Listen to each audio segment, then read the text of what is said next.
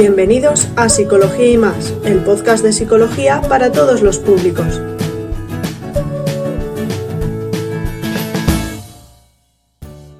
En este primer episodio, de los que espero que sea una lista muy larga de ellos, vamos a hablar de qué es exactamente la psicología, ya que muchas veces nos encontramos a personas que no tienen claro del todo a qué se dedica esta ciencia. Qué mejor que empezar un podcast de psicología hablando de qué es realmente esta ciencia, ¿no? Y también aprovecharé para despejar algunas dudas sobre qué no es la psicología. Ideas equivocadas que existen en el ideario popular, por decirlo de alguna manera, sobre esta joven ciencia y que nos llevan a una concepción errónea de lo que es la psicología realmente.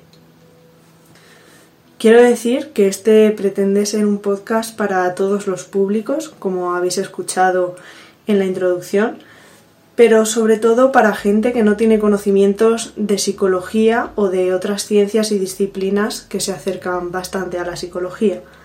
Pretende ser un podcast con el que acerquemos los conocimientos de la psicología a todo el mundo, desde los más pequeños hasta los más mayores.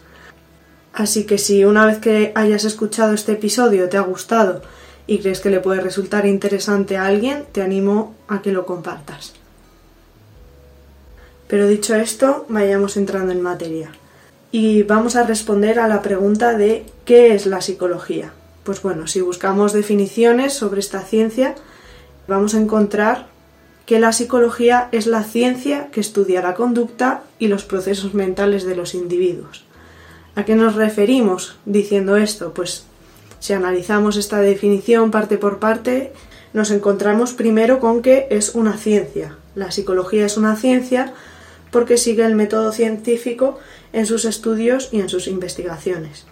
Es cierto que dentro de la psicología han existido y existen múltiples corrientes y algunas de ellas, como puede ser el humanismo, rechazan el método científico.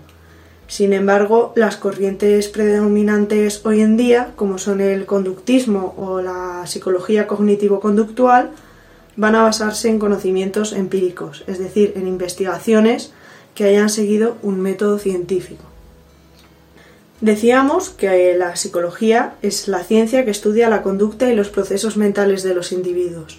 Y aclarado qué significa que es ser una ciencia, tenemos que aclarar qué es conducta, porque lo que desde la psicología entendemos por conducta no es lo mismo que se suele entender desde fuera de la psicología.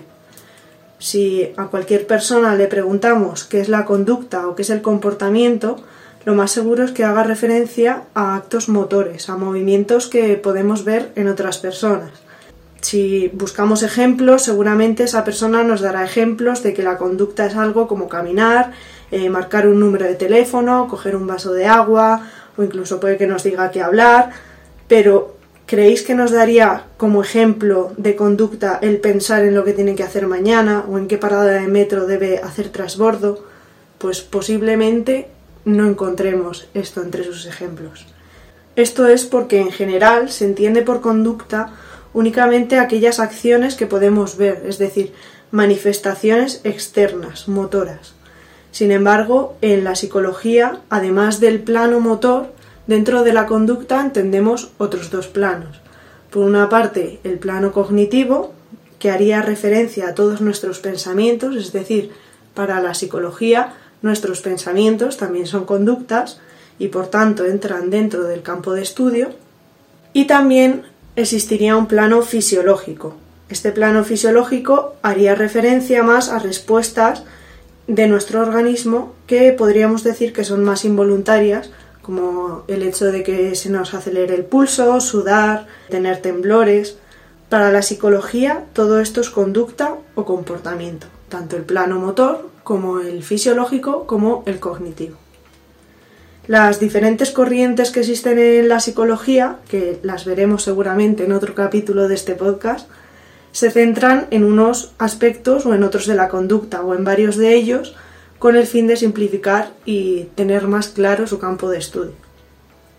Además del comportamiento humano, la psicología también se encarga de estudiar los procesos mentales, ¿Qué son los procesos mentales? Pues son las operaciones que lleva a cabo nuestra mente con información que recibe, tanto del interior como del exterior de nuestro cuerpo, para dar una respuesta. Algunos ejemplos de estos procesos mentales podrían ser la memoria, la atención o, el lenguaje. ¿Y todo esto que estudia la psicología lo estudia con un fin?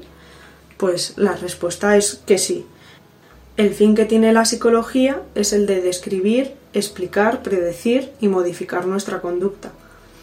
Aunque la parte que más suele interesar a la gente y la más conocida es la de modificar nuestra conducta, ya que es lo que buscan las personas cuando acuden a psicoterapia, eso no significa que el psicólogo se dedique solo a modificar la conducta o a enseñarte a que tú la modifiques, ya que antes para poder hacer eso va a tener que describirla, va a tener que explicarla y va a tener que predecirla para luego poder ayudarte.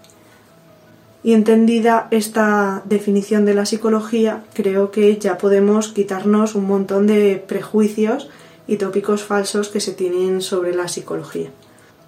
No sé si alguna vez habréis escuchado o incluso habréis puesto en vuestra propia boca las palabras de yo es que no creo en la psicología. Pues bueno, atendiendo a la definición que hemos dado de la psicología, de qué es la psicología, nos damos cuenta de que la psicología no es una creencia, es una ciencia. La psicología no es algo en lo que se tenga que creer.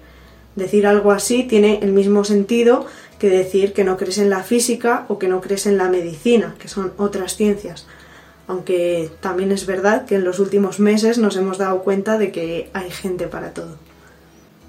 Otra frase que los psicólogos solemos escuchar mucho o que solemos ver por redes sociales es ¿quién quiere ir al psicólogo teniendo amigos o pudiendo ir a tomarse una cerveza al bar?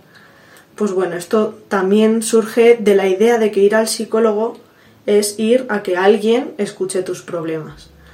La psicoterapia tiene parte de eso, de que alguien escuche tus problemas, pero eso es solo una muy pequeña parte de lo que supone la psicoterapia. El psicólogo no solo te va a escuchar, a partir de lo que escuche te va a guiar y te va a enseñar técnicas efectivas desarrolladas empíricamente que te ayuden a solucionar cualquier problema con el que tú hayas ido. Al fin y al cabo, piensa que un psicólogo tiene unos conocimientos sobre el ser humano y sobre su comportamiento que no tienen tus amigos o que no tienen el camarero del bar. Los problemas no se solucionan simplemente hablándolos y los psicólogos no se dedican a dar consejos, que es lo que sí que hacen los amigos. También existe la idea de que ir al psicólogo es para gente que está loca o gente que está muy muy mal. Un psicólogo hemos dicho que estudia la conducta, no la conducta problemática. Está claro que también va a estudiar esas conductas problemáticas y que por supuesto son muy necesarios para ayudar a gente con trastorno mental grave. Pero no solo pueden ayudar en esos casos, pueden ayudar a mucha gente cuyos problemas no son tan graves e incluso a personas que no es que tengan problemas, sino que simplemente quieren mejorar en algún aspecto de su vida con el que no terminan de estar satisfechos. Así que el psicólogo no es para locos, el psicólogo es para cualquier persona que quiera cambiar algún aspecto de su vida, incluido tú. También se escucha mucho que la psicoterapia no funciona. Y quería hacer referencia a esta idea porque es algo que he oído decir a mucha gente. Y también quería hacer referencia a esto porque lo triste es que es algo cierto. Pero es cierto en los casos en los que la gente acude a un psicólogo sin saber lo que es un psicólogo. O sin siquiera querer ir al psicólogo. Van al psicólogo porque alguien les ha dicho que vaya. Un psicólogo no es una persona a la que vas le cuentas tu problema y te soluciona cualquier cosa que tengas. Un psicólogo es alguien que te da la llave para solucionarlos, pero eres tú quien tiene que coger esa llave, introducirla en la cerradura y hacerla girar. Con esto quiero decir que no es el psicólogo el que te soluciona los problemas.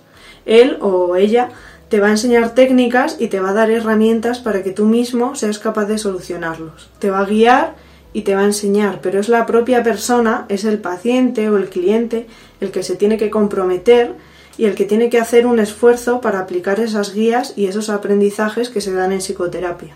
Muchas veces lo que ocurre es que la gente no quiere implicarse, no quiere comprometerse o directamente no quiere cambiar y no hace ese esfuerzo que es necesario para solucionar esos problemas. Y ese es el verdadero motivo por el que la psicoterapia puede no funcionar. Así que lo más probable es que si acudes a psicoterapia con la idea de esto no me va a funcionar, lo más probable es que efectivamente no te funcione. Otra idea muy equivocada que se tiene sobre la psicología es que todos son o todos somos muy fans de Sigmund Freud. Es verdad que Freud fue y es una figura muy importante en la historia de la psicología, pero no es precisamente la figura que mejor la representa. Es un psicólogo muy conocido y aportó muchas cosas a lo que hoy es la psicología y a lo que hoy es la psicoterapia. Pero sin embargo sus teorías están ahora mismo más que superadas, al menos para la mayor parte de las corrientes psicológicas más importantes y notables hoy en día. Y esto es precisamente por algo que hablábamos al principio de este episodio, que es que la psicología es una ciencia, pero Freud o el psicoanálisis, que es la corriente que él representa, no siguen este método científico para desarrollar sus teorías. Y es por esto por lo que son unas teorías que ya no se tienen en cuenta desde el resto de corrientes. Y al igual que ocurre con Freud, ocurre también con otras cosas que suelen resultar muy interesantes, como es la grafología, la interpretación de los sueños, las constelaciones familiares y otras muchas cosas que están hoy muy de moda y llaman mucho la atención porque es verdad, son muy curiosas, pero que realmente no se sustentan en conocimientos científicos. Y por otro lado, tenemos la idea de que la psicoterapia es muy cara. Es cierto y es triste que no se tenga en cuenta a la salud mental desde las instituciones, que no se potencie la psicología como un servicio público al que pueda tener acceso cualquier persona. Hoy es un servicio al que no todo el mundo puede acceder y no os podéis imaginar lo importante que sería que todos tuviésemos acceso a un psicólogo. Y por eso creo que también es importante que todos reivindiquemos ese derecho, no solo los psicólogos. Pero también quiero quitar de la cabeza la idea de que los psicólogos son unos sacacuartos, porque sí, hay gente que cree que los psicólogos son unos sacacuartos. Que te cobren 50, 60, 70 euros por una sesión de una hora de terapia es algo caro, porque vale, es caro, no todo el mundo tiene ese dinero, pero es que es lo que cuesta. Debéis tener en cuenta que no solo estáis pagando esa hora de terapia, sino muchas horas que va a haber por detrás en las que el psicólogo trabaja en tu caso para darte el mejor servicio y para ayudarte de la mejor manera posible. Además, para llegar hasta ahí, vuestro psicólogo ha tenido que invertir muchísimo en formación y además es un trabajo que requiere muchísima implicación, tanto intelectual como emocional. Y por eso también es importante que investiguéis bien a quién acudís cuando buscáis un psicólogo, ya que desgraciadamente la psicología es una profesión con muchísimo intrusismo y hay mucha gente que se aprovecha de otras personas, de personas encima que tienen problemas para obtener un beneficio económico sin realmente estar ellos formados en nada relacionado con la psicología. Tened también en cuenta que cuando vais al psicólogo, esa persona os está dando herramientas que os van a servir para toda vuestra vida, no solo para resolver el problema con el que acudisteis a psicoterapia. Vais a poder disponer de esas herramientas que aprendáis durante las sesiones para cualquier otro problema o cualquier otra situación que se os presente a lo largo de vuestra vida. Así que no deja de ser una muy muy buena inversión. En definitiva, hay muchísimo más que aquello que a simple vista percibe el cliente o el paciente. Como decía el zorro al principito, ¿no? Lo esencial es invisible a los ojos. Y desde luego hay muchísimos otros mitos sobre la psicología, sobre la psicoterapia, pero creo que tampoco vamos a desvelarlo todo en el primer episodio. Así que creo que por aquí podemos ir dando por terminada esta primera pequeña píldora de psicología espero que te haya servido para aclarar alguna duda sobre qué es realmente la psicología y qué no es psicología.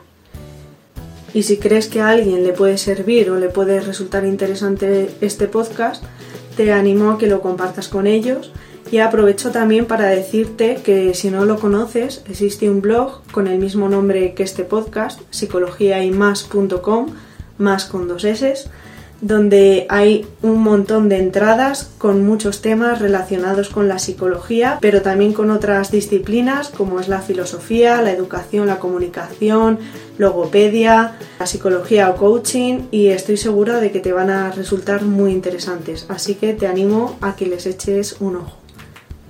Y en ese mismo blog existe la opción de que nos dejes comentarios para hacernos saber si te ha gustado este podcast, si te gustan los temas que tratamos en el blog, proponernos de qué temas te gustaría que hablásemos tanto en el podcast como en el blog, o plantear tus dudas, tus quejas, tus sugerencias, tus reflexiones o cualquier cosa que se te ocurra. Muchas gracias por haber compartido estos minutos conmigo y espero volver a tenerte pronto al otro lado escuchando otro episodio del podcast de Psicología y más.